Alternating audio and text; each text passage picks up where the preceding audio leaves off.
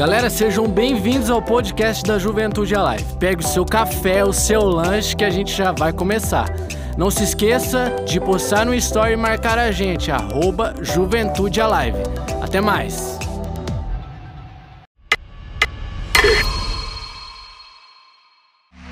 Vocês estão felizes, Juventude Alive? Sou muito feliz de estarmos aqui, agora presencial. Dá um salve para a pessoa que está do teu lado, só dá um oi assim, ó, de longe, a gente ainda não pode se tocar. Pode se assentar. Que alegria estarmos novamente aqui com o nosso a live presencial. Ainda estamos de uma forma parcial, gradativa, mas logo, logo estaremos com toda a força também, tá bom? Nós vamos continuar a nossa série de mensagens Se Eu Soubesse aos 20. Essa série de mensagens tem marcado nosso coração já desde semana passada. Nós tivemos convidados muito especiais, o pastor Haldman e a pastora Flávia, na última semana, que nos deram conselhos preciosos de como prosseguir e de como viver um futuro extraordinário em Jesus. Sabe, quando Deus colocou no meu coração essa série, eu tinha muita convicção do que Ele queria fazer. Muitos de nós erramos e acabamos dando as famosas cabeçadas, porque não entendemos a importância de bons conselhos. Salomão, o camarada mais sábio que já passou nessa terra, ele escreve um livro repleto de conselhos, e é como se ele falasse nesse livro: olha se eu soubesse aos 20, algumas coisas eu faria de diferente. E quando você lê o livro de Provérbios repleto de conselhos, nós vamos entendendo a importância que existe em um jovem, como eu e você, ouvirmos sábios conselhos, ouvirmos pessoas que já passaram por aquilo que estamos passando e que vão nos impulsionar para o nosso destino profético, para que possamos dar menos cabeçadas, como se diz, e mais acertos. Então eu quero que você prepare o teu coração, porque hoje nós temos convidados muito especiais para receber de Deus e continuar essa série, tá bom? Então vamos com tudo. Você está pronto? Quem está pronto aí? Top, muito bom. Então vamos juntos então. Quero chamar os nossos convidados aqui, nossos pais espirituais, pastor Marcelo, pastora Ana. Quero chamar também a galera do time Alive.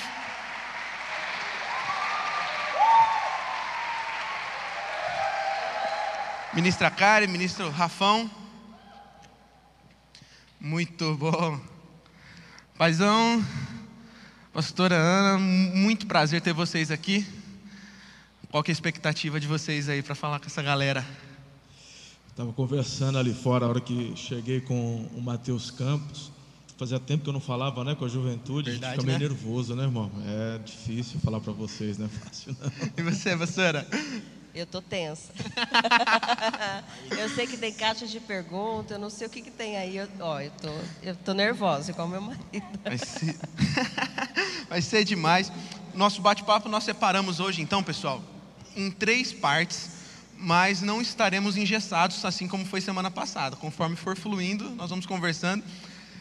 Pegamos nossos pastores, nossos pais espirituais aqui de surpresa, eles não sabem tudo que nós preparamos, então então a gente vai conversando aqui, vamos ver que rumo o Espírito de Deus vai dar para essa conversa.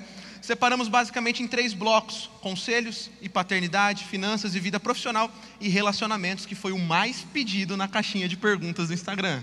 Então acho que o pessoal está querendo construir relacionamentos saudáveis, viu, Fazão? Então é isso aí. Mas não, pastor, é para começarmos então. É, quando Deus colocou no nosso coração essa série, Deus falou muito conosco sobre Salomão que um dos pedidos de Salomão, o grande pedido de Salomão para o Senhor, que foi sabedoria, foi muito em virtude do que ele viu através da vida do seu pai, Davi, e seu pai, Davi, ensinando ele que a sabedoria era algo importante. E um conselho que ele ouviu de Davi fez ele pedir sabedoria e depois ele poder dar outros conselhos para muitas pessoas e deixar um livro repleto de conselhos, que é o livro de Provérbios, por exemplo. E algo que o Senhor colocou no nosso coração é a importância de um ambiente de bons conselhos, um ambiente de paternidade. Então, para a gente já começar, eu vejo que muitos jovens acabam dando a famosa cabeçada, né? batem muito cabeça, erram muito por tentar fazer tudo do seu jeito. E talvez não tiveram pessoas para dar conselhos sábios, bons conselhos, não, eles não conseguem encontrar ninguém que, que dê esses conselhos para eles. E o nosso objetivo foi mostrar para a juventude Alive que aqui nessa igreja eles têm um ambiente de paternidade. Eles têm um ambiente onde eles podem alcançar esses bons conselhos. Então, já para começar, como que vocês entendem esse ambiente igreja dentro da importância de bons conselhos para eles? Qual que qual que é a importância dessa juventude entender que aqui eles podem encontrar um ambiente necessário para se abrir, para receber bons conselhos e errarem menos. Uau, vamos lá. Qual a importância? Então, retrocedendo, já que é, não é? Se eu soubesse aos 20, ah, nós praticamente assim, nascemos, crescemos na mesma igreja, enfim, e eu, particularmente, eu não, não tive esse privilégio que todos vocês estão tendo, né, de estar num, num ambiente assim, onde os nossos líderes se preocupassem em detalhes né, e passar para nós lições, é, nos ajudar. Claro que há 20 anos atrás, a nossa igreja não, não vivia isso, a igreja de onde eu vim, não é? não vivia um avivamento, muito pelo contrário, era muito tradicional, não se, não se dava liberdade, né? muitos assuntos eram é, meio que travados, engessados, né? não, eram, não se rasgava o verbo como a gente faz hoje, não é com tantas programações, com face a face, enfim, né? não ia assim no, no íntimo e não nos tocava tanto. Né? Então, para mim, eu vivia uma religiosidade e vivia assim muito superficial. Né? E também não tinha nem aonde buscar esses conselhos, né? pela forma como os nossos líderes eram. Então eu acredito que, assim, eu sei que são tempos diferentes, mas Deus prepara mesmo, não é? é uma igreja, Deus prepara é, líderes, Deus tem preparado é, essa igreja, os líderes de vocês, juventude, para que vocês tenham isso. Vocês não precisam dar cabeçadas como nós demos. Né? E, é, e, é tão importante isso, né? Uma igreja firmada na palavra, uma, uma igreja que vive aquilo que é pregado, não é que tem essa liberdade do Espírito e, e, é muito, muito, muito importante isso. Então é um privilégio para vocês. Entendam que vocês estão num momento privilegiado. Né? Nós não tivemos isso. Eu não tive esse momento, eu não tive instrução dessa forma. Então vocês estão num tempo privilegiado. E mergulhem, e perguntem, e busquem, não é? Porque vocês podem fazer tudo diferente. Tudo aquilo que eu vivi, vocês podem fazer de uma forma diferente hoje. Quer falar alguma coisa, Paizão? Semana passada o pastor Haldman não deixava muito a pastora falar. Eu assim. concordo com ela. Uau, muito bom. Mas uma coisa que a gente estava conversando. Você, e... você percebeu, mas eu já, tá dando, já estou dando conselho. É. Não sei se você. Pegou aí, galera? Hã? Os meninos perguntaram muitas coisas assim sobre como o senhor chegou na pastora. E a gente vai chegar lá tal. Mas aí, ó, a galera já entendeu aí um, um ponto importante para o homem, né? Mas a gente estava conversando com o Rafa esses dias e o pastor Douglas Gonçalves, semana passada, em uma das conferências no GIM Brasil, do GKPN, ele soltou uma frase muito interessante. Ele falou assim: que o sucesso de um pai não é formar um bom filho, mas formar um bom pai. E essa frase chamou nossa atenção. O sucesso de um pai não é apenas formar um bom filho, mas sim um bom pai. E nos fez refletir bastante na última semana. E assim, essa pergunta até para vocês dois já. Quando vocês eram adolescentes, certamente ouviram muitas instruções e conselhos dos seus pais. E agora chegou a hora onde o jogo virou e vocês que dão conselhos e instruções para filhos, tanto biológicos quanto espirituais. E como que funciona essa dinâmica entre o que vocês receberam e que hoje vocês têm que passar? Se vocês soubessem o que vocês sabem hoje, aos 15 anos, aos 20 anos, como que vocês lidariam com essa dinâmica de conselhos, instruções que recebiam e agora vocês têm que dar, agora vocês têm que passar? Eu gostei da frase também. Boa, né? A frase é boa. Fala de sucessão, fala de continuidade, fala de honra. Ela é muito profunda. Ela fala de algo que está no coração de Deus. Agora, quando conversamos sobre a importância desses conselhos, é muito importante você saber que faz parte da vida errar. Conselhos não te impedem de errar. Já foi dito e escrito que se bons conselhos fossem tão extraordinários, não eram dados, eram vendidos. Todavia, nós precisamos de uma via de duas mãos nessa questão do conselho. Não é só disposição da minha boca em querer compartilhar, mas do coração de quem recebe, ouvir, ponderar e aplicar. Porque nessa questão do conselho,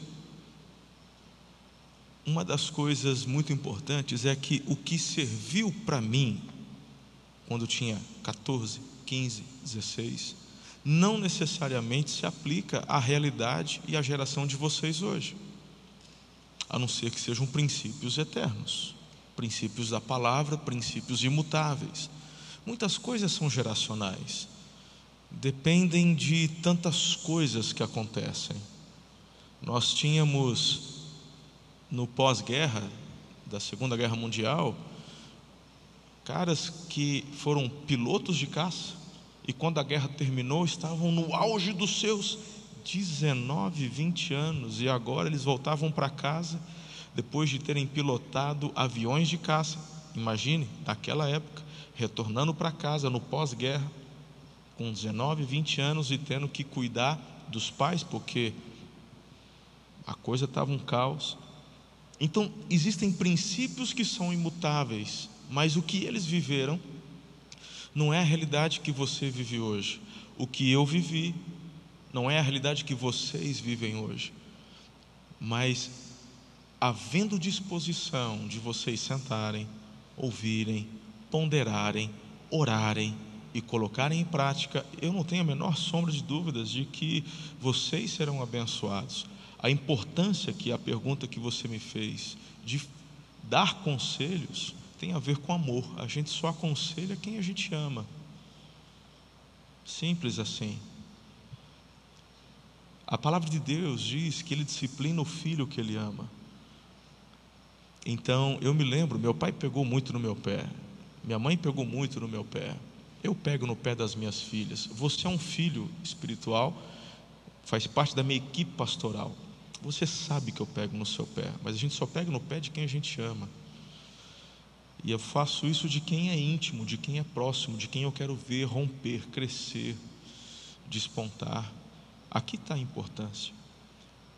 Então, às vezes, eu acho que você foi muito bem quando colocou a base dessa questão do conselho, quando atrelou ela com paternidade.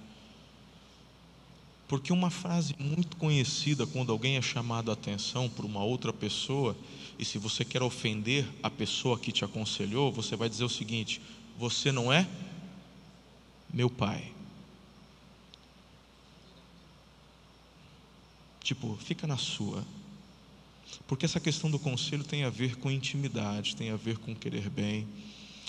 E a grande questão é: eu rejeito bons conselhos quando eu tenho um problema na minha paternidade.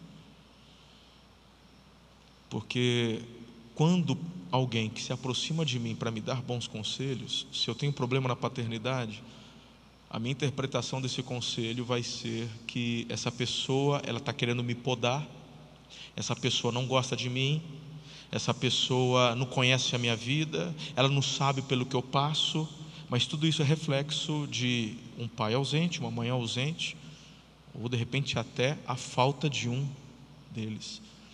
Então, se você quer ser abençoado por bons conselhos, não é uma questão de entretenimento, é uma questão de você permitir a cura de Deus no teu coração, sabendo. Por isso que dizemos que nessa igreja nós somos uma família, não é um lugar para você frequentar, é uma família para pertencer, porque se não houver esta compreensão desta paternidade, de queremos que você viva o melhor, de assim, alertá-los para que não errem o que erramos, mesmo sabendo que vocês vão errar, porque faz parte e é gostoso, não é?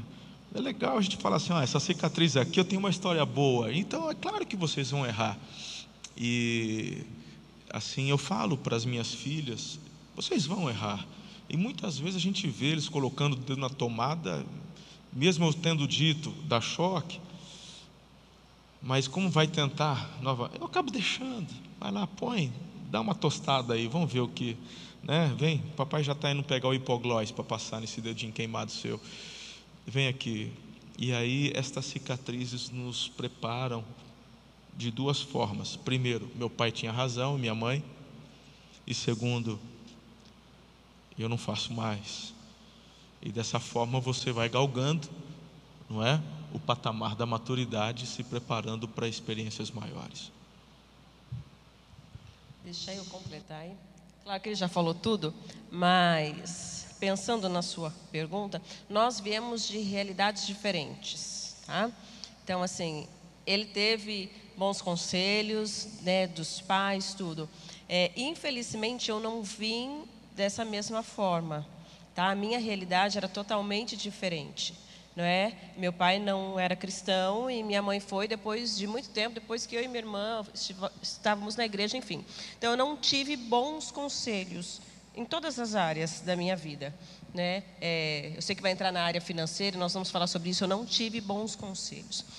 Mas, é, e pensando naquilo que você falou e como que a gente faz com relação aos conselhos que nós recebemos, e aqueles, né, em nosso momento de agora, de aconselhar nossas filhas, é, eu tenho algo comigo e eu costumo, né, em algumas pregações, algumas ministrações, falar sobre isso. Ah, assim, não importa o que fizeram com você. Então eu trago isso comigo. Ok, hoje não importa que eu não tive bons conselhos dentro do meu lar, dentro da minha casa, não é? Importa o que eu vou fazer no momento onde eu estou. Não, eu não preciso trazer aquela visão, aquilo que eu sofri, aquilo que eu passei. Não é? Eu não, não preciso ficar no passado, eu posso transformar. Como eu vou transformar? Agora fazendo de uma forma correta. Agora dando bons conselhos em todas as áreas né, da vida, em todos os momentos onde eu vejo as meninas e quem né, necessitar. Né? Então é interessante isso, porque às vezes você para para pensar e você olha e você fala, é isso. Né? Eu não tive um padrão em casa, eu não tive bons conselhos. Mas hoje você pode ter bons conselhos, hoje você pode fazer diferente. Então você não precisa patinar ou fazer as mesmas coisas que os teus pais fizeram com você. Você pode fazer totalmente diferente. É a escolha. Né? Eu gosto muito dessa palavra. E eu acho, acho interessante ter duas coisas, né? Que eu lembro que minha mãe falava assim, é, filho, é, coloca uma blusa ou leva uma. Eu andava de moto, leva uma capa de chuva, senão vai chover. Eu falava, ah, não, mãe. Tá, olha o tempo do jeito que tá. Aí andava ali duas, três quadras ali, ou tinha muito frio ou pegava chuva, né? E, e também é, é, entender até que o nosso paizão falou sobre a que é, são duas vias. Então, o nosso coração está preparado para receber bons conselhos, né? E a, a, a pastora Ana, ela disse que não, não teve bons conselhos na casa dela, né? E, e não usar de não usar daqui a 10 anos, nós, né, daqui a 10 anos, falar assim: não, eu não tive bons conselhos aqui, então você também não vai ter. Você vai trabalhar, é, você vai ter, vai viver da mesma forma que eu vivi. Né, e não, não, não ser dessa forma, né, mas entender que os nossos filhos aí são, são a próxima geração e nós estamos, nós estamos preparando essa próxima geração. Né, e mudando até. Karen, você ia falar algum? Não? É, mudando até o, o, bloco agora, nós queríamos comentar sobre vida financeira e profissional. Né? E hoje, é, no nosso contexto de juventude, nós percebemos que tem muitas pessoas que têm a, a, a mente, a, a, visão de empreendedorismo. É, nós conhecemos vários jovens que já são milionários aí na, na no, no, contexto, né? e está crescendo esse assunto sobre o jovem se tornar um jovem empreendedor, um, o jovem se tornar um, um, ter, ter um, um, conselho financeiro ali, um conselheiro financeiro para poder avançar. E eu queria saber é, de vocês, né, como que era há, há 20 anos atrás e como que é hoje essa, esse tema sobre finanças, finanças como eu, quando, eu, quando vocês casaram, como foi a, a finanças, é, antes até de casar, talvez, é, como que era a, o sonho, o objetivo profissional de cada um de vocês aí. Eu queria saber isso.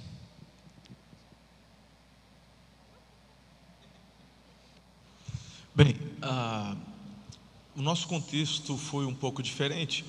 Nós éramos novos e recebemos um chamado para o campo missionário. Aliás, o chamado foi para uma, um envolvimento de tempo integral no ministério. Eu comecei a trabalhar muito cedo. Nós temos hoje duas filosofias, se assim eu posso colocar eu posso dizer para você como era a filosofia da minha geração, da minha época em termos de finanças, e qual é a filosofia hoje, da geração de hoje, a leitura que eu faço. Isso interfere muito como que eu vou. Então veja só, a geração do meu pai, eu nasci ainda, eu sou de 77, nós estávamos num regime militar, não era ditadura, ditadura foi antes, estávamos em um regime militar ah, era um tempo de. Eu peguei essa época de prosperidade, de avanço, a coisa estava indo bem. Meu pai, ele havia feito, é, construído um, uma loja, é um, ele era um comerciante lá na cidade de Tupã.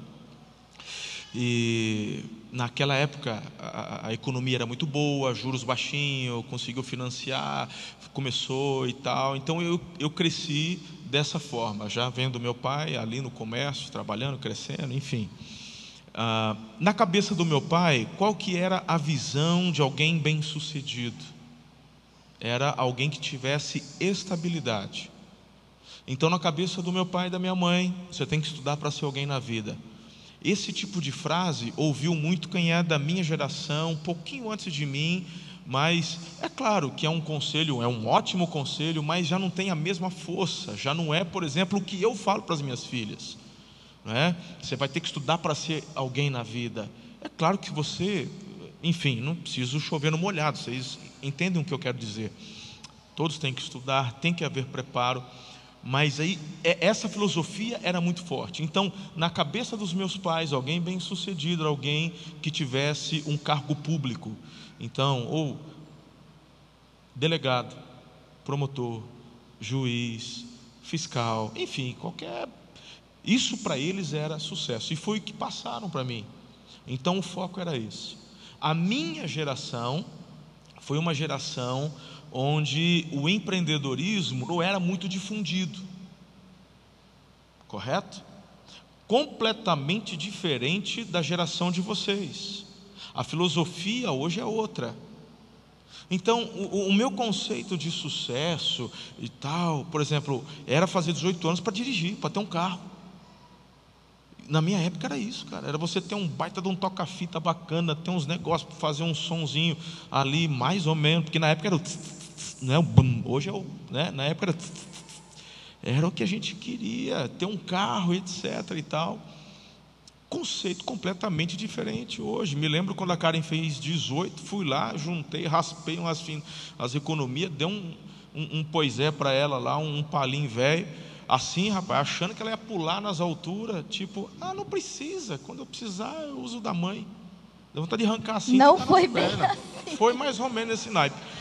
É, foi mais ou menos assim. Ele está Porque a, a geração, a geração dela, de você. É claro que ela gostou, foi grata, mas foi mais ou menos por aí. Mas não. O que, que eu estou querendo dizer? Não é uma crítica. Eu estou apontando um conflito de gerações. O que era extremamente importante para mim gerou no meu coração uma expectativa que não tinha no coração dela. Tipo, a geração de vocês, eu vou de Uber, cara, muito mais barato. Me lembro quando eu fui falar para Karen, estamos falando de finanças. Falou, filha, você já está com 18 anos, não me lembro, acho que é 18. Vou te levar lá na minha gerente do banco, nós vamos abrir uma conta para você de jeito nenhum. Falei, que menina rebelde é essa? Falei, vamos lá no banco, vamos abrir uma conta para você. Falou, já tenho. Que já tem, nunca te levei no banco. Na minha época, sucesso, adolescente, era você ter um talão de cheque, cara. Coisa mais chique, só os bambambam bam, bam tinha isso. Eu fui conseguir ter uma folha de cheque, eu já era casado, já era um negócio Falou, vamos lá. Falou com a minha gerente. Falou, não, agora eu uso é, o Nubank. Falou, que raio de Nubank? Falou, não, já tem um cartão. Falou, ela já tinha feito cartão, já tinha cartão. Falou, não, esse negócio aí não presta, não. Falou, presta, é bom e é melhor que o seu, abusada.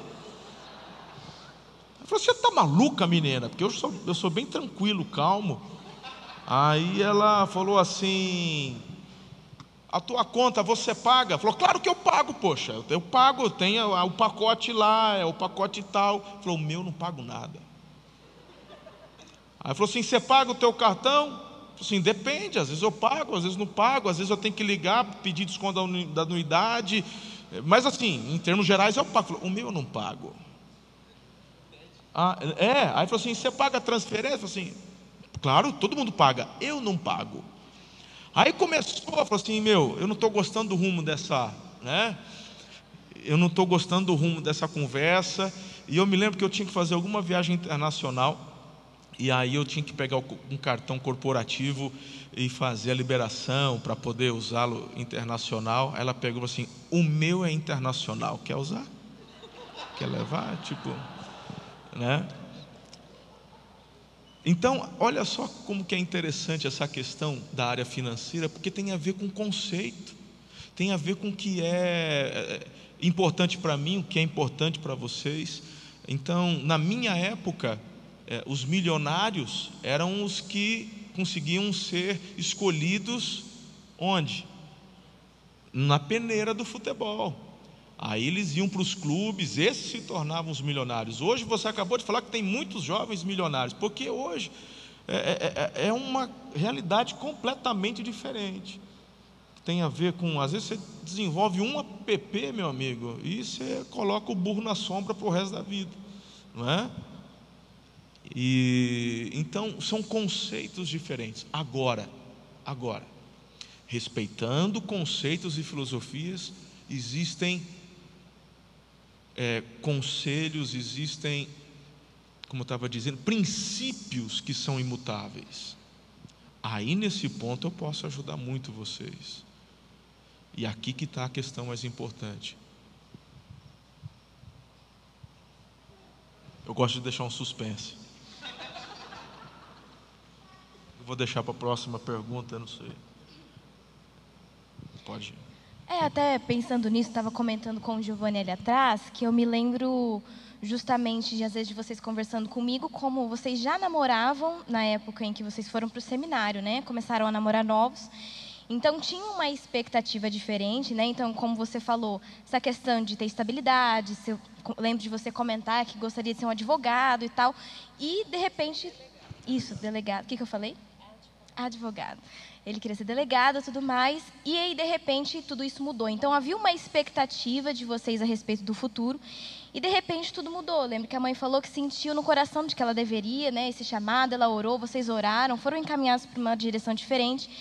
E para nós jovens, pega muito essa questão de nós termos uma certa expectativa de como será o nosso futuro e de repente tudo pode mudar, de repente as coisas vão diferentes. Então, assim, no que vocês podem dizer para nós a respeito assim de confiar? É claro que nós dizemos, nós confiamos no melhor de Deus, nós sabemos que o que Deus tem para nós é melhor, mas quando essa expectativa é quebrada e de colocarmos a expectativa no lugar correto, como foi a experiência de vocês nesse sentido?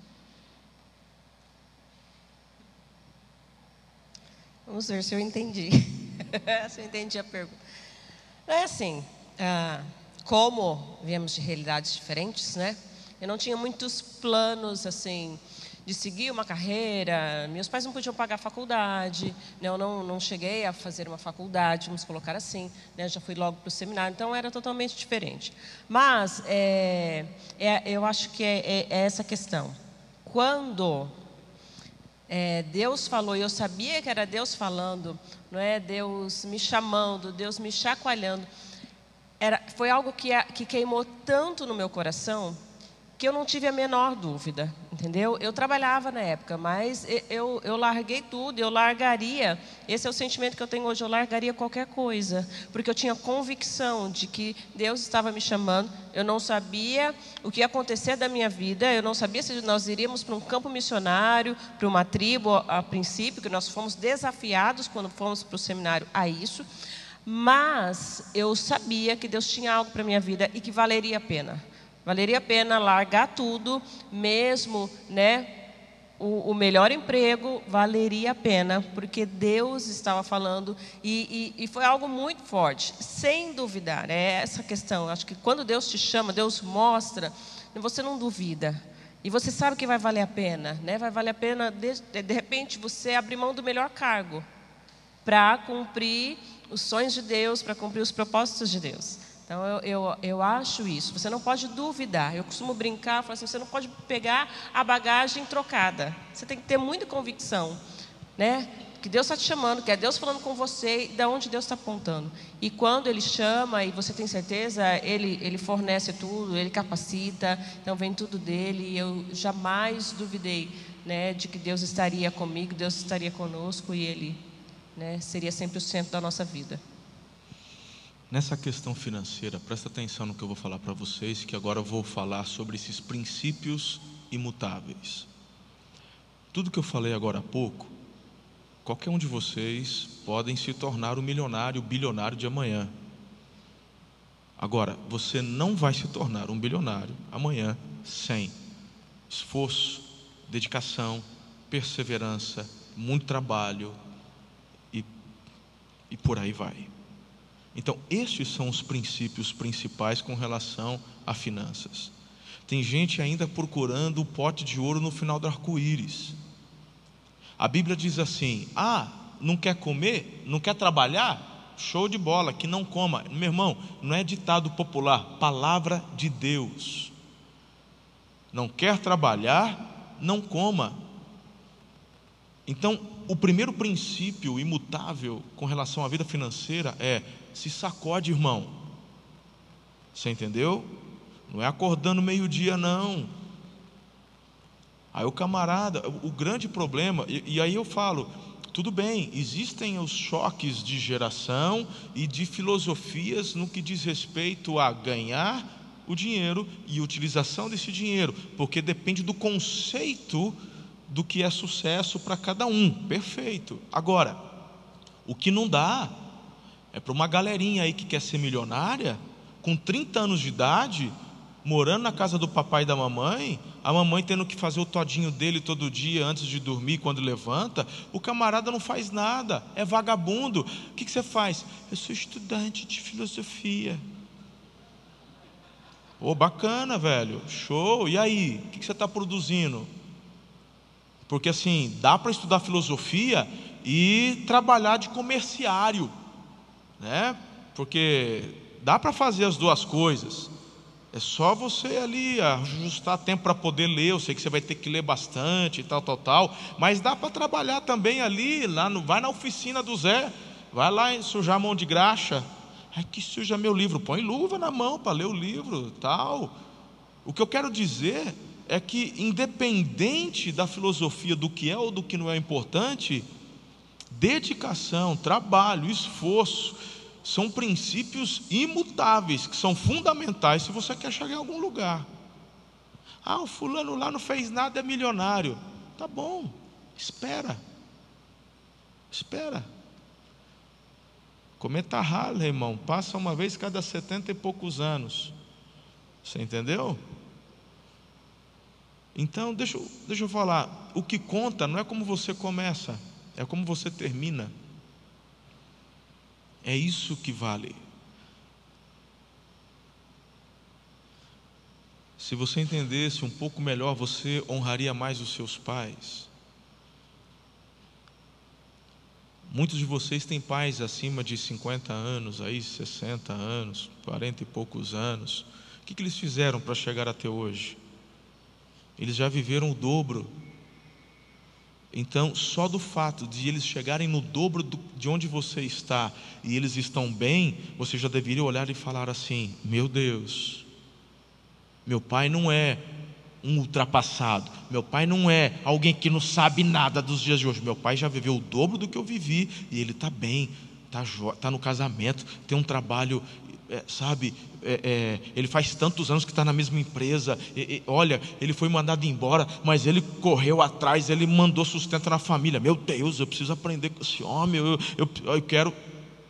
Então, quando você começa a enxergar questões que são fundamentais, aí você começa a preparar um, um alicerce para a sua vida financeira. Sem isso, irmão, é vendaval. Sem isso, a enxurrada leva. Vai por mim. Constrói sobre a rocha tudo o que você quer para o seu futuro, desde vida emocional vida financeira, tudo. Constrói sobre a rocha. Diga, como termina que conta. Quero terminar bem. Você entendeu? Talvez você não vai ser um milionário. Consegui comprar minha primeira casa depois dos 40 anos de idade, irmão. E ela ainda não é minha. É, um pedacinho é meu e a fatia maior do queijo ainda é do Banco Bradesco, que vou ficar uns, né? Mas já posso chamar de minha, né? Tá lá no meu nome e tal. Depois dos 40, tá bom? Tem uma galerinha de 19 milionários que já tem o jato, sem problema, show. Fizeram muitos deles por mérito mas ele não é melhor do que eu, nem eu sou melhor que ele, porque a importância é esse alicerce do porquê, para onde eu vou e como eu vou terminar. Se você conseguir entender isso, você vai ser bem sucedido. Eu gosto muito do Salmo, primeiro que diz que você e eu, os que confiamos no Senhor, somos como árvores plantadas junto a ribeiros de águas correntes. As nossas folhas não murcham, damos frutos na estação, e onde eu coloco a minha mão, isso é vida financeira, pelo amor de Deus. Uau. Muito propósito, né, Paizão? Muito. Hoje, é, até, Paizão, uma coisa que o senhor falou aqui, é, que a gente precisa focar mais é em estabelecer, é em cumprir os princípios imutáveis. Existem regras que vai fazer a gente atingir, atingir um objetivo? Existem, são importantes? São, mas não são tão importantes. Não são tão importantes quanto nós estabelecermos princípios e cumprirmos os princípios imutáveis. Isso aqui vai nos levar talvez mais longe do que se nós só cumpríssemos a regra que é proposta para determinado objetivo, né? Claro, é óbvio. Por exemplo, quem tem o princípio, quem tem o princípio que dá o valor, que conhece, quando recebe o primeiro emprego, primeira coisa que ele quer fazer, ele quer honrar o pai, quer honrar a mãe.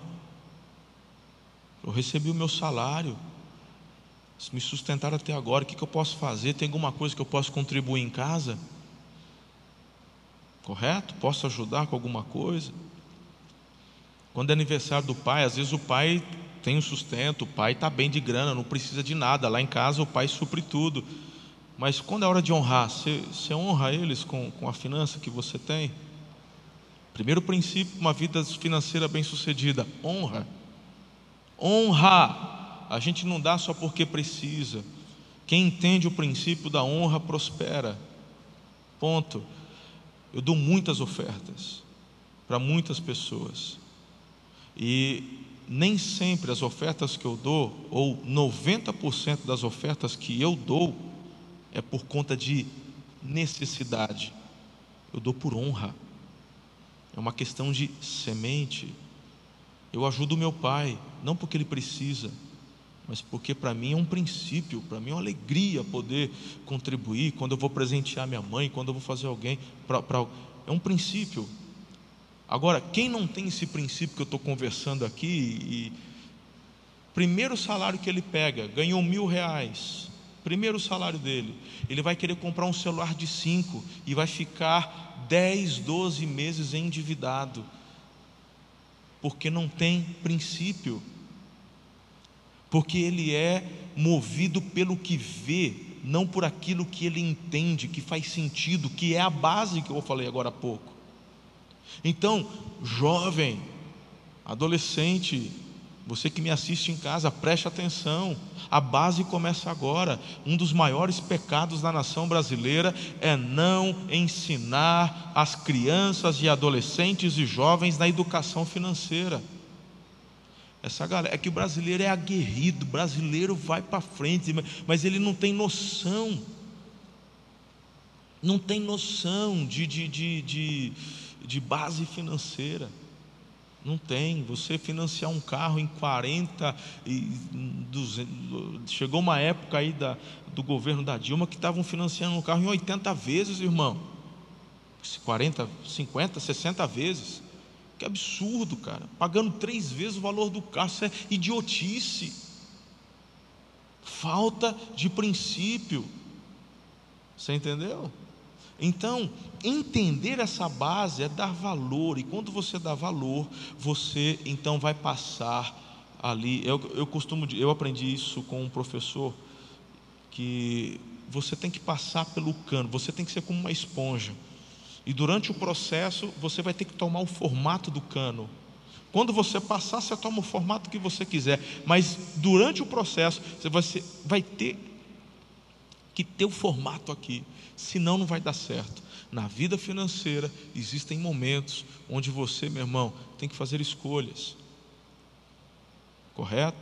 Então, eu estava pensando nisso, Santana, agora há pouco, hoje à tarde.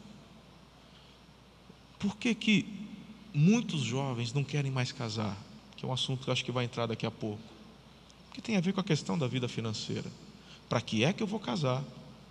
Se eu vou ter que sustentar um apartamento, a gente vai ter que ter despesa com comida, despesa com carro. Se eu tenho tudo isso aqui em casa e final de semana dou um rolê, dou um cheiro, dou uma guardada na, na namorada e está tudo certo.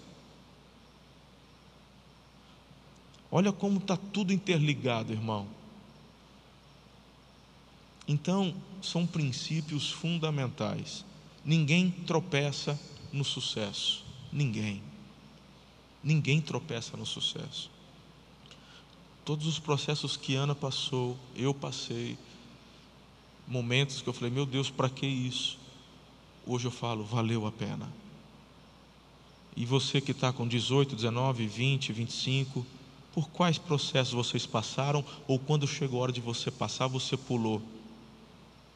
Ou o teu pai não deixou você passar, tadinho, meu filhinho não pode sofrer. Hum.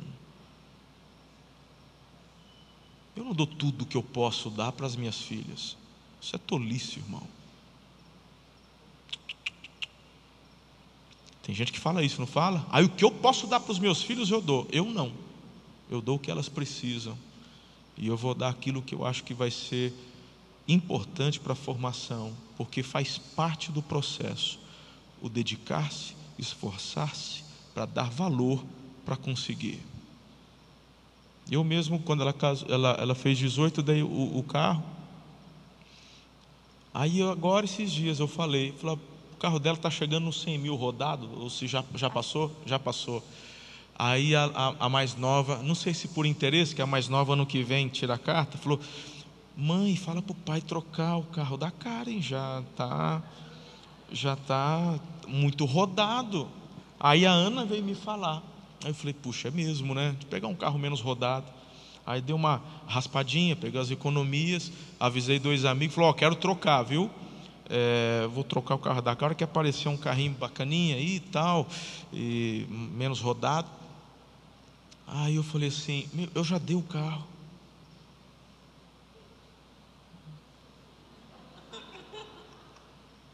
Aí eu fui ver uma bicicleta nova, irmão. E era uma bicicleta um pouco mais cara. Falei, puxa vida.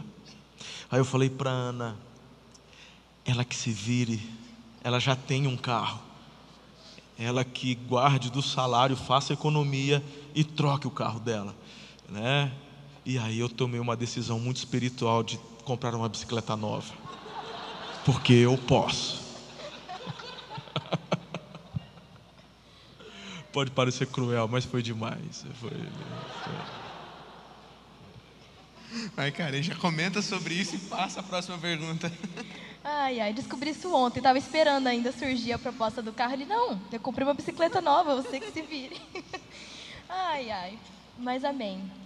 E Giovanni falou assim, passou a bola para mim, disse para eu puxar o assunto que vocês mais estão aqui aguardando saber sobre relacionamento, dicas e tudo mais. Eu sei que tem muito que você pode acrescentar conosco, principalmente é, desde a galera mais nova sobre namorar mais cedo, a galera que já é do livre, que já quer casar. Não me olha assim. Ai, ai, o que ele mais fala pra mim, gente, é que ele quer que eu case logo. Vocês acham que não? Porque a maioria, não, deixa eu falar, a maioria acha que meu pai é super ciumento, né? Que não, não quero que a Karen case, mas ele é a pessoa que mais quer me chutar daquela casa porque ele tem planos pro meu quarto. Então, sobre é, a questão que a galera aí morre de medo de, de casar, essa, essa insegurança. E eu sei que meus pais casaram muito novos, e uma vez ele chegou para mim e disse que o que, eu, o que ele mais queria sobre eu casar cedo é porque ele sabe que isso vai ser bom para mim, porque isso foi bênção para ele. Então, naquilo que você pode passar para essa galera sobre vocês terem namorado cedo, que algo pode ser que não foi legal, que pode ter sido um pouco prejudicial ou não no processo de vocês, namoraram bem cedinho, eu sei que a mãe falou para mim, né, vocês sempre comentam, mas casaram cedo. Então, sobre essas, esses princípios, coisas que eu sei que quando eu fui começar a namorar, porque isso é muito importante sobre conselhos, era isso que eu ia falar aquela hora, Rafa, que você viu que eu peguei o microfone, porque algo que meu pai falou que é importante sobre essa via de mão dupla é de nós escutarmos, ponderarmos, orarmos a respeito para aplicarmos a nossa vida. Só que a gente tem que ter em mente que muito provavelmente quando ouvirmos alguns conselhos, nós não vamos escutar o que queremos ouvir, né? Então, muitas das coisas às vezes que às vezes eu vou atrás, ah, o que, que você acha ali? Fala exatamente o que eu não queria ouvir. e eu tenho que ponderar, orar e saber que se ele está falando aquilo para mim é porque ele me ama e quer o meu bem. Mas se eu fui atrás de um conselho, então eu preciso estar preparada para isso, né? E quando eu fui começar a namorar, eu escutei muitas coisas que eu não, não queria escutar, mas que eu sabia que seriam melhor para mim. Então, hoje, com 21 anos, quando recebo adolescentes mais novas ou vou conversar com algum casal que acabou de começar a namorar, eu passo exatamente o que eu não gostei de ouvir, mas eu sei que foi bom para mim. Então, queria que você falasse um pouquinho disso para a galera, sobre namoro cedo, sobre casamento. Até para completar, eu vejo um fenômeno, acho que a Karen acompanha a mesma coisa acontecendo na, na juventude a galerinha muito novinha que poderia estar pensando em outras coisas, desfrutando outras coisas, está querendo ir para frente. Não, e, e, quer, quer namorar, quer namorar, quer namorar. E fala assim: oh, calma, talvez não seja o momento tal. Aí passa. Aí quando ele já está numa idade bem mais avançada, e agora era a hora dele se preocupar sim em encontrar uma namorada, encontrar um namorado, construir uma família, aí você fala, e aí? Como que tá? Não, não, estou de boa. Estou de boa, vou, vou, vou, deixa eu aproveitar a minha vida. Então, cara, parece que é um fenômeno. Quando é muito, porque a galera quer muito. Aí depois que chega a hora, parece que a galera não quer nada. E quais são os conselhos que a gente pode ouvir aí, pastora? Ah, porque eu? Começando. é verdade, nós começamos a namorar muito cedo. Ele brinca que eu falo, ele fala que eu tirei ele do berçário. E só porque eu sou um pouquinho mais velha e pouquinho. Nós começamos a namorar cedo e, na verdade, assim, não, não havia muito objetivo, né? Então, o nosso começar a namorar cedo não foi muito legal. E com 15, 14, 15 anos, você quer curtir, você quer sair com os amigos, né? E essa foi a nossa realidade. A gente namorou, acho que a gente namorou umas quatro vezes, né, amor? Namorava, terminava, namorava, terminava, namorava, porque ele queria sair com os amigos, ele queria curtir, né, os amigos, e eu queria pegar no pé dele, eu queria grudar, entendeu? Então, assim, para quê? Não tinha perspectiva nenhuma de casamento, de futuro, nada. Então, assim, né? Porque não é legal. Então, essa parte não foi legal, é isso que a gente tenta passar para as nossas filhas quando elas falam, mas com quantos anos vocês começaram a namorar? falei, ó, vamos pular essa parte, vamos para o que é mais importante. Então, não foi, não, não é base. Esse é um, um conselho que hoje eu falaria, não vale a pena. Né? Você tem que focar, tem que ter objetivos. Né? Você vai construir algo, não vai namorar por namorar. Com 15, 14 anos, você vai fazer o quê? Você não vai casar, você não tem plano, você não trabalha, entendeu? Nem, nem entrou no, no colegial. Ok? Então, vamos, né? Mergulhar, mergulhar em, em, relacionamentos com amigos, com, com o Senhor, entendeu? Tem muita coisa para pensar. Então isso não foi um, um, algo muito bacana, mas aconteceu, né? E, enfim, o que mais? Do começo, eu estou falando a parte engraçada. Você vem pra, vocês já perceberam, né? Ele vem para a parte dos pontos, tal, tal, tal. Eu só estou eu só ia falar que são épocas diferentes, né? Eu comecei a trabalhar com 10 anos de idade. Tinha horário para entrar, horário para sair, tinha um salário. Ela trabalhava, tinha trabalhava num consultório odontológico, né? Então, tudo isso muito cedo, 12 anos, 13 anos, já trabalhando, muito diferente da filosofia de hoje. Porque os tempos são outros. Porque hoje os pais, mundo prosperou, não só o Brasil prosperou também. Na minha época de criança, era Yakult uma vez cada dois, três meses. Hoje fica na geladeira, irmão. Todo mundo. Eu tomava Yakult com. Eu fazia furinho com palito de dente. Para gastar devagarinho para tomar. Hoje não. Então, a, as épocas são diferentes. Por isso que na época também namorávamos mais cedo, né? Então tudo tem que. A grande questão é quando, qual é a idade? Qual que é a tua visão? Você está preparado? Você está maduro para isso? Qual a sua perspectiva? Você vai dar início a algo que você não pode completar? Você entendeu? Essa é a grande questão. Você vai gerar cicatrizes, vai se machucar. Então, aguarde, espere. Vale a pena. Vale muito a pena. Então, foi que eu passei para Karen. Eu procurei não ser um pai legalista. Eu, eu sou o irmão mais velho de três. Minha irmã do meio era muito ciumento com a minha irmã. E eu percebi que eu também comecei a me, a, me tornei muito ciumento com a Karen. E, e aí eu, graças a Deus pelo discipulado, o pastor Domingos me ajudou muito, a Ana me ajudou muito, fui amadurecendo e a gente foi se ajustando, não é? E procurei não ser tão legalista nessa questão. Tanto que a primeira vez que eu deixei ela namorar com o Bruno, a Ana falou assim: Eu não acredito que você vai deixar. Eu falei: Eu vou. Porque eu tenho um pouco, eu tenho o dom profético, né? Falei assim: Deixa comigo, vai namorar e eles vão largar. Não deu três meses, irmão. Eu olhei para ela e falei: Yes. Tem profeta, irmão. Que enxerga. E aí depois eles retornaram. Isso da primeira vez, a Karen tinha 16, né? E, e agora eles retornaram já com uma visão madura, pensando em casamento, muito bacana. E o legal, temos uma filha mais nova, e eu nunca falei para ela, a gente normalmente, eu, pelo menos eu procurei errar menos com a caçula do que com a mais velha. Então, com a caçula, eu nunca fui tão radical, porque com a Karen eu dizia que ela ia começar a paquerar com 23, acharia alguém com 24, 24 e meio casava, 25, 30, mas com a caçula, falou assim, olha, você está numa fase bacana, pode paquerar, mas aí a gente foi falando sobre esse conceito da importância. É. Ah, você tá aí, é? desse assunto, ela apareceu ali, entendeu? Quem será que falou o Ru lá atrás? Eu só não queria saber isso. lá no fundo também, gente. Eu tô entendendo isso. Fala que depois eu vou na sala dos músicos lá terminar um tan, sermão tan, particular. Eu vou para lá depois para concluir a mensagem. Mas eu falei, você pode paquerar, conhecer, isso é muito bacana. E partiu dela mesmo, falou: não, eu vou esperar mais para frente. De fato, você é, desenvolver o coração. Ah, eu paquero, eu gosto, pô, show de bola. Mas partiu até dela por entender o conceito. Falou: não, vou deixar para namorar mais é, com compromisso mais para frente. Então, é, cada um avaliando, analisando.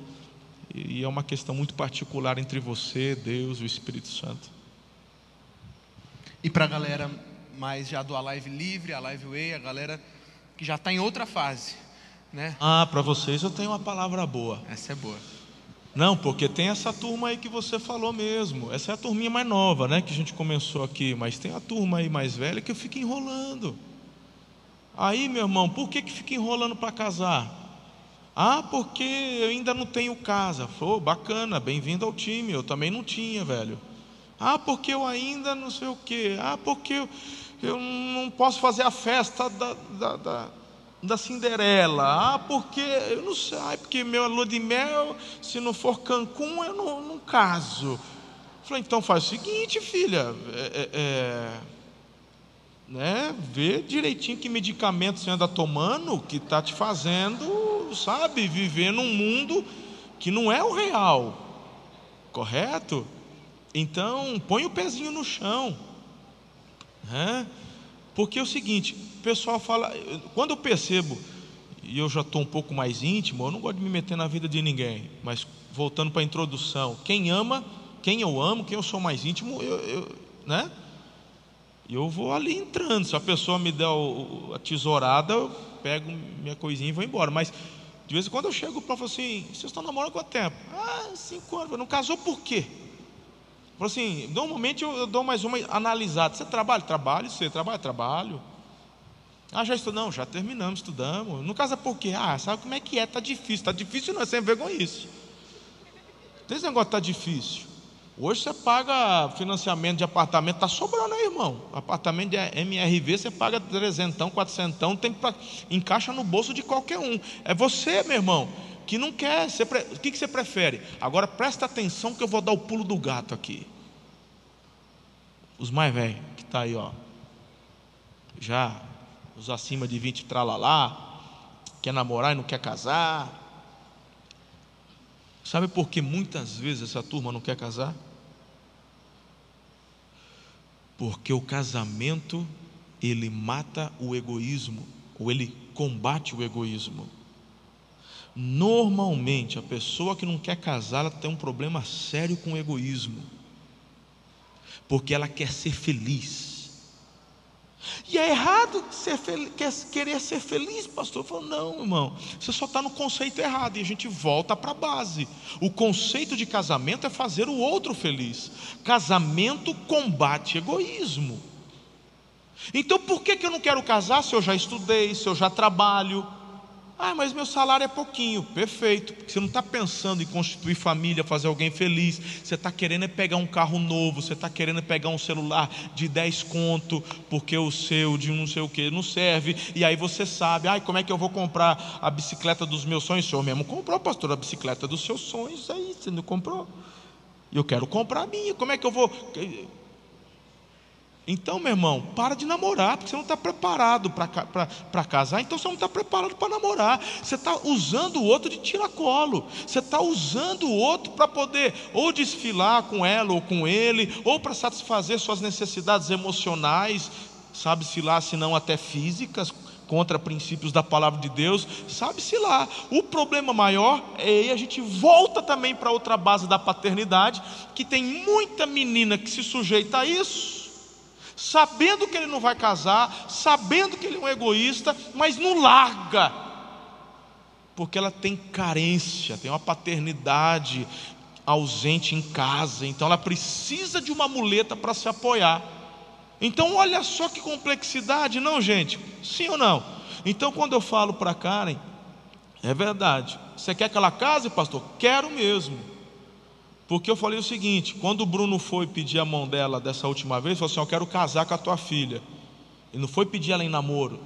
Falou: Quero casar com a tua filha. Só pensa bem o que você está falando. Eu falei, não, é isso aí mesmo. Ela é mulher da minha vida. Você tem convicção disso? Falou: Tem.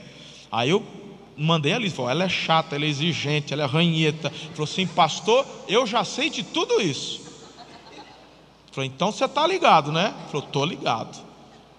E você pode casar daqui quanto tempo? Ó, eu acho que dá para casar daqui X tempo. Que ainda estou na faculdade. Falou, está fechado. Da minha parte está liberado. Agora quem tem que aceitar ou não é ela. Aí é com ela, você vai lá e se vira. Então, quando eu falo eu quero que case, porque a única pergunta que para mim é fundamental para casar ou não é: Giovanni casou, tô aqui, está aí a Bia na minha frente. Quem já fez, quem eu já fiz casamento? Eu, eu, primeira pergunta: você tem certeza que essa é a pessoa que Deus colocou na tua vida? Essa é a única pergunta que importa. Ela falou assim: Eu tenho. Eu falei, então o problema agora é seu e de Deus. Porque há um princípio na palavra de Deus que é melhor casar do que abrasar. E aí, meu irmão, já põe na cabeça do peão e falo: Deus é a tua palavra. Ele acabou de falar que tem certeza que ela é a mulher que o Senhor vai, deu como esposa e ele quer casar. E esse menino tem sangue nos olhos, pastor, oh Deus.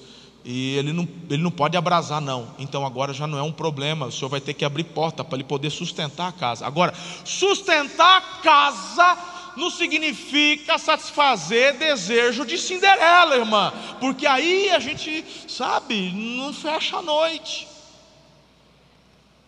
Porque fala assim, ah, eu não tenho condições de casar, porque você está sonhando com um casamento de 200 mil reais.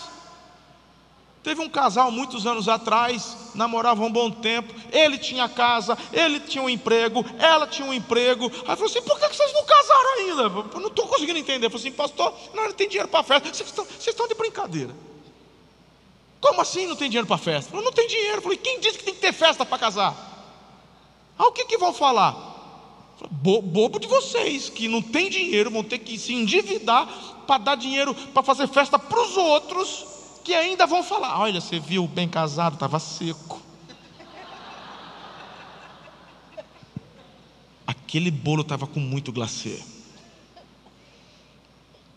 Vamos embora mais cedo. O arroz estava frio. Larga a mão, eu não sou contra a fé. Eu não sou contra. Só também não sou muito chegado, mas não sou contra. Escuta, vai casar, irmão. Se você pode dar festa e quer dar festa, amém. Está dentro da tua possibilidade? Tá. Tem grana? Tenho. Então dê festa. Aleluia, vai ser feliz. Não tem dinheiro para festa? Não. E apartamento? Já está. Já. Emprego? Temos. Você ama? Amo. É a mulher? É o homem? É o homem que Deus me deu. Eu tenho certeza disso. Então vem cá que nós vamos botar a mão na tua cabeça, vamos casar. E festa? Que festa? Aproveita a pandemia, irmão. Aproveita a pandemia. O que, que vão falar? Falou assim: olha, Dória não deixou. Põe na conta do Dória.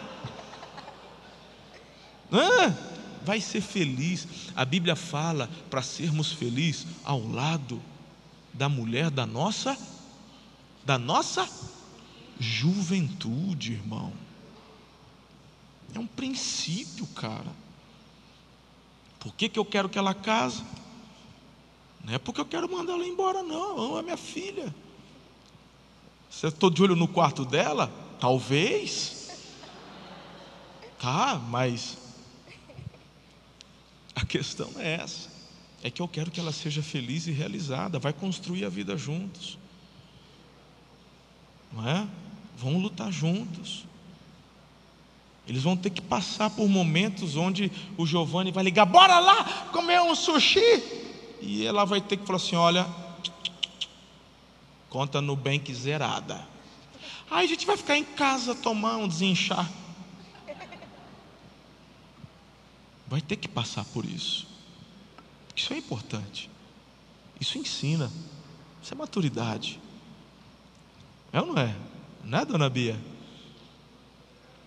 Giovanni, posso falar? Eu não vou falar, não vou expor o Giovanni, não. Mas, é, é, é, vocês querem ouvir? Não, maldade. Vocês têm que valorizar mais o pastor de vocês, né? Eu quero que ele seja exposto assim. Mas eu dei muitos conselhos desses para o Giovanni. Muitos, muitos. Né? Tem certas coisas, meu irmão, que você. E outra, casou, casou, viu? Tem uns caras que casam e quer ficar na jugular do pai e da mãe. Ô, oh, presta atenção, meu. Para. Casou, casou. Vai viver com o que você tem. Dê valor no que você tem. Ai, porque meu pai todo ano passa férias no Nordeste. Fala, pois é, você vai ficar no Tietezão aqui mesmo, velho. Ai, não é justo, não é justo você, sanguessuga, meu. Se liga, vai ser feliz. Porque você é egoísta. Por isso que o egoísta não é feliz, irmão. Porque ele só pensa nele. O egoísta não casa, porque se ele casar vai ficar tudo para o irmão. Aí o irmão vai usufruir tudo. O egoísta pensa desse jeito. O egoísta leva para avareza, leva um monte de coisa. Estou vendo a galera aí já se mexendo aí para marcar a data de casamento. Bora? É isso aí, gostei. Já tá, estou vendo que está caindo a ficha aí a Ludmila, a ministra Ludmila Lese está lá na secretaria, horário comercial, só ligar, marcar, não falta pastor, não falta. A gente faz com, com, com validade civil ou só religioso, mas vamos casar. Se você já está na pegada aí, bora para cima. Acho que eu já falei muito já, desculpa aí. Quer completar, pastora?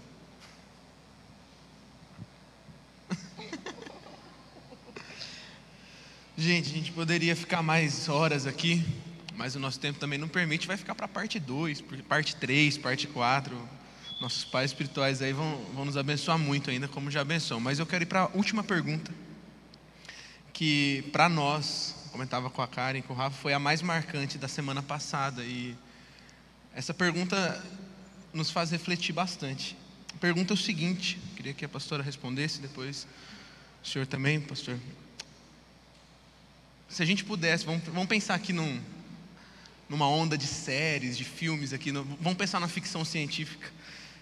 Se a gente pudesse agora colocar uma máquina do tempo aqui, e vocês voltassem no tempo, entrassem nela, e hoje vocês encontrassem aqueles que não eram nem pastores ainda, mas encontrassem o Marcelo e a Ana de 15 anos, de 20 anos, e vocês pudessem ter meia hora, uma hora de discipulado com eles,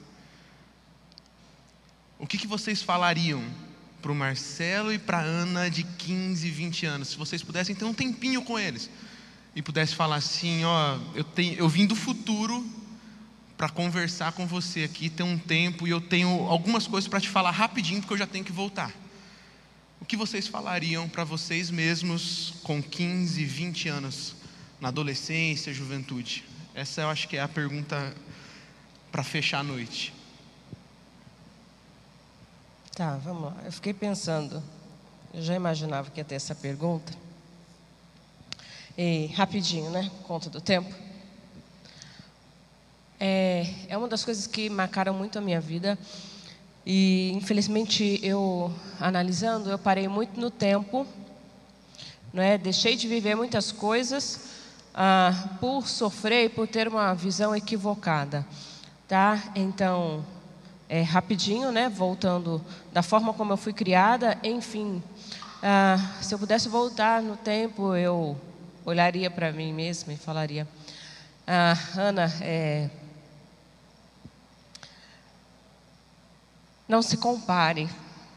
Eu parei muito tempo da minha vida me comparando ou tentando provar para os meus pais que eu era que eu era alguém ou que eu era capaz de alguma coisa. Eu eu acho que eu parei um pouco no tempo com relação a isso e perdi de viver muita coisa, de planos de Deus e de não só me relacionar com Deus, mas a questão chave é, acho que eu falaria para mim mesma, é, só ouça a voz de Deus, que é o teu Pai, que Ele sabe o que é melhor para você. Muitas pessoas vão tentar falar tantas coisas, muitas pessoas vão tentar abafar tanto os planos de Deus para a tua vida, e, e você não tem ideia do que se você se colocar nas minhas mãos, o que eu posso fazer com a tua vida? Né? E eu tentei provar tanta coisa para tantas pessoas, tentei ir atrás de tantas amizades para conquistar pessoas e a chave não era essa. Eu precisava de Deus. E se eu entendesse isso, se eu soubesse naquela época quem eu era em Deus, nessa questão da, da paternidade, porque eu sofri uma orfandade muito grande. Então, se eu soubesse, na verdade, quem era Deus para mim, eu teria me relacionado com Ele de uma forma totalmente diferente. Teria buscado Deus de uma, com uma outra intensidade. Teria decidido ouvir somente a voz de Deus. Somente aquilo que Ele falava ao meu respeito. Que é o que importa para nós, entende? É, então eu, eu falaria, Ana, é, olha para o teu pai, né? E se relaciona com ele, ouça a voz dele, tenha intimidade com ele, mergulha numa vida com ele, porque se você voltar os olhos para o Senhor, né, não permitir que, que circunstâncias, que pessoas te distraiam, tentem tirar você do foco, do alvo do Senhor. Né? Ele tem grandes coisas e eu sei que eu teria feito muitas outras coisas para o Senhor se eu tivesse meus, uns 20 anos atrás, não é? Conhecendo do que eu conheço hoje, claro, algumas coisas mudariam. Né? Eu não teria vergonha de falar de Jesus como eu tive alguns anos né, na minha juventude. Eu não seria agente secreto do Evangelho, eu não teria visto colegas meus falecendo sem conhecer Jesus. Eu teria vivido Jesus com uma outra intensidade. Eu teria, né, acho que demonstrado Jesus com uma outra intensidade, né? Então são duas coisas que que eu fiz lá atrás, que se eu tivesse tido bons conselhos, se eu soubesse, né, eu teria feito de, de forma diferente, teria vivido de forma diferente.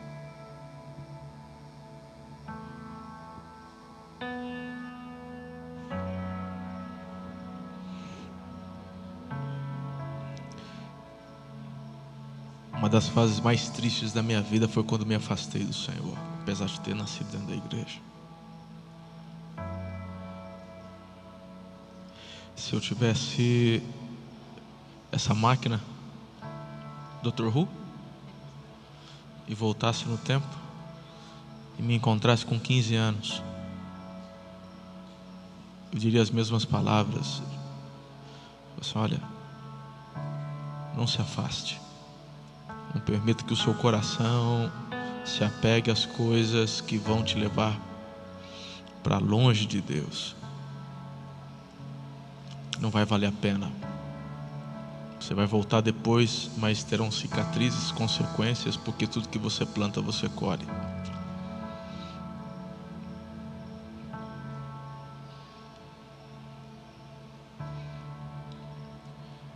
E depois de ter dito isso, eu diria: Parabéns, você acertou ela mesmo.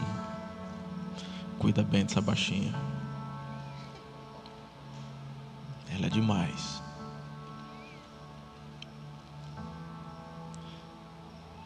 Eu diria ainda. Teu pai falou que não vai te pôr na escola de inglês. Dá teus pulos. Vai estudar inglês. Vai te fazer falta. Eu falaria isso para mim. Eu quis fazer, na época não pude, mas eu falaria: insista.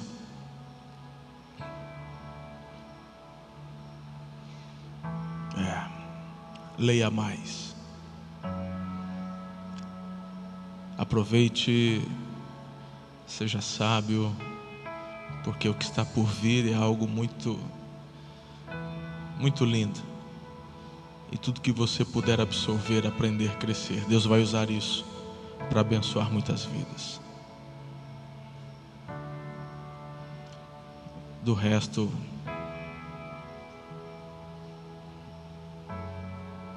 acho que é isso.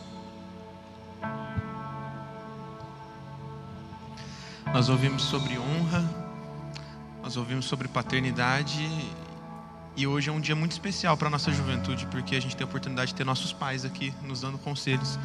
Eu queria que você ficasse de pé no seu lugar. Se você sentir, hoje seria um bom dia se a gente não tivesse nessa época para fazer um bom apelo, uma, você vir até a frente, mas aí do teu lugar mesmo, se você sente, se ajoelhe, sei lá, chame a atenção de Deus de alguma forma. E eu queria que nossos pais orassem por nós agora, liberando nossa juventude para um destino lindo, profético.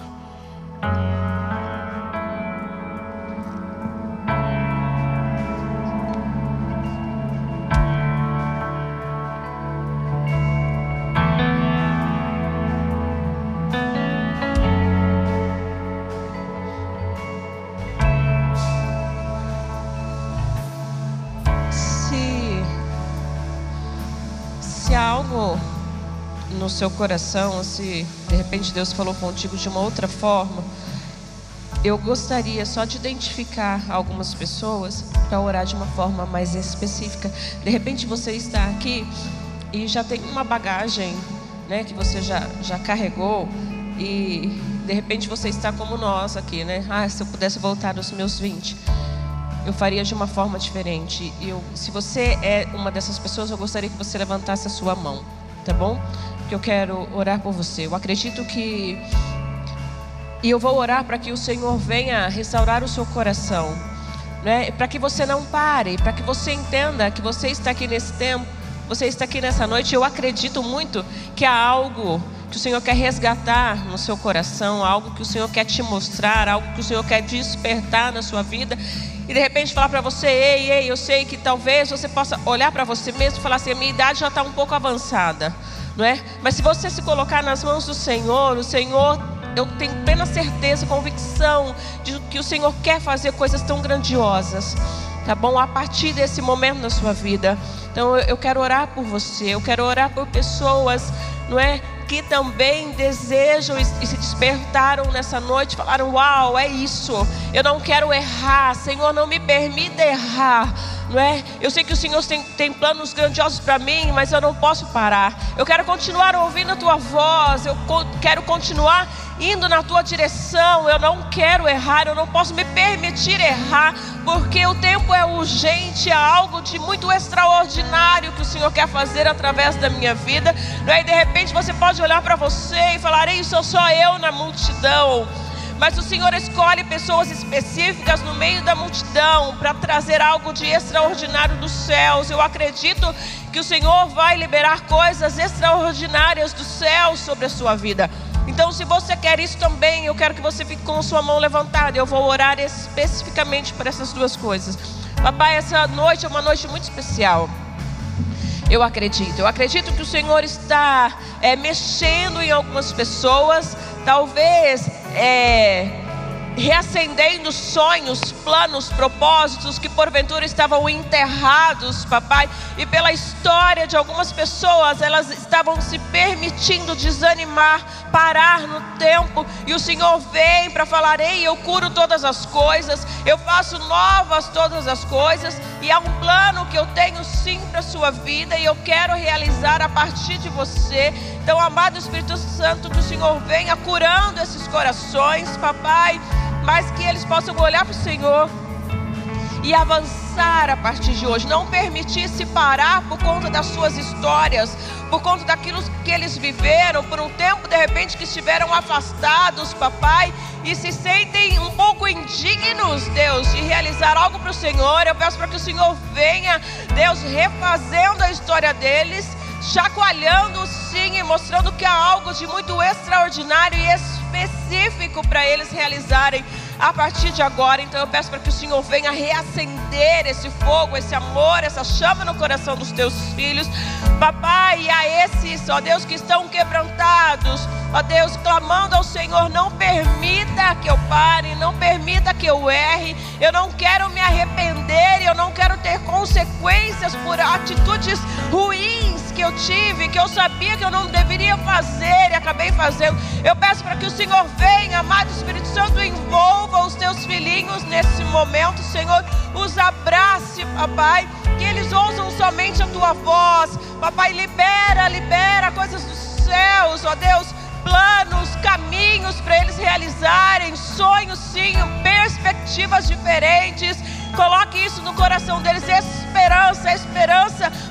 Senhor tem algo grandioso para realizar na vida deles. E eu peço para que o Senhor venha nessa noite, os abrace e sopre, sopre coisas específicas nos seus corações ó Deus, para eles realizarem. O Senhor está chamando pessoas aqui, ó Deus, para se despertarem. O Senhor está chamando, irá colocar pessoas em lugares estratégicos. o Senhor vai colocar jovens em lugares estratégicos, papai, que eles tenham esses insights dos céus e que eles decidam sim ouvir a tua voz, que eles decidam sim pagar o preço, que eles saibam, Pai, que eles não estão sozinhos, Deus, porque eles são uma luz a brilhar no meio de tanta escuridão, e eles vão continuar fazendo a diferença, e sim, eles jamais estarão sozinhos, porque essa é uma promessa dos céus, essa é uma promessa do Senhor.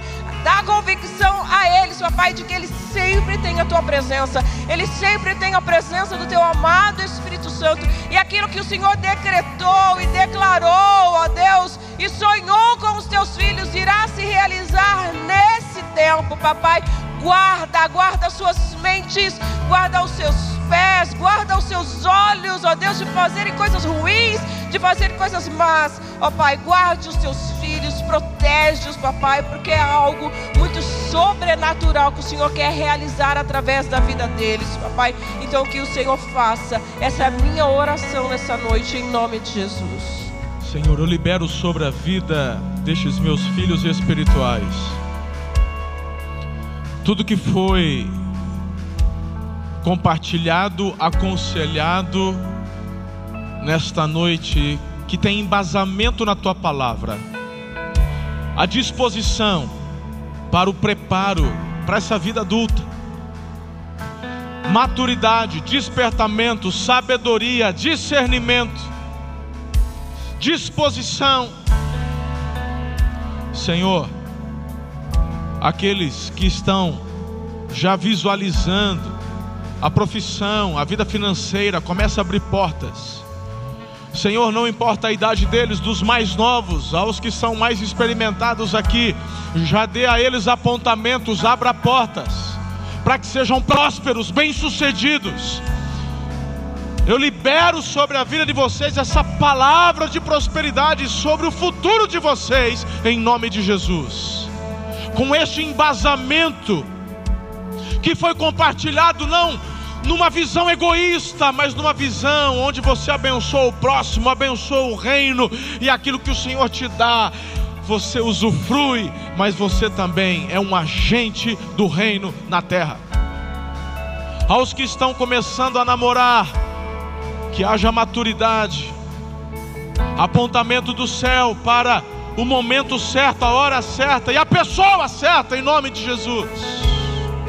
Fortalecimento Senhor, aos que já estão namorando e têm convicção que é a pessoa que o Senhor deu, pois nesse momento, Pai, fundamentado na tua palavra, eu quero liberar sobre eles a porta aberta para que este casamento aconteça. Senhor, se é o emprego, dê a porta de emprego. Se é o local da moradia, apartamento, casa, em nome de Jesus, eu quero declarar em fé essa porta aberta sobre a sua vida, as coisas vão começar a se desenrolar. Senhor, até mesmo sonhos, desde que estes sonhos estejam dentro do teu crivo, mas ó Deus, em nome de Jesus, sonhos da noiva, do modelo do vestido, do local, Senhor, em nome de Jesus, que o Senhor, que é Pai, é amoroso, o Senhor é um Deus que tem prazer em galardoar, eu quero concordar com a concretização destes sonhos em nome de Jesus. Que seja um casamento abençoado, feliz, um casamento para toda a vida, onde vocês vão repartir todos os sonhos que Deus tem para a vida de vocês descendência abençoada e profética sobre a terra. Estas palavras sobre vocês que estão aqui, vocês que estão em casa, me acompanhando, nos assistindo desde o início, em nome de Jesus. Está ligado na terra, está ligado no céu. Se você concorda, crê e recebe, diga eu creio, diga eu recebo e aplauda Jesus bem forte.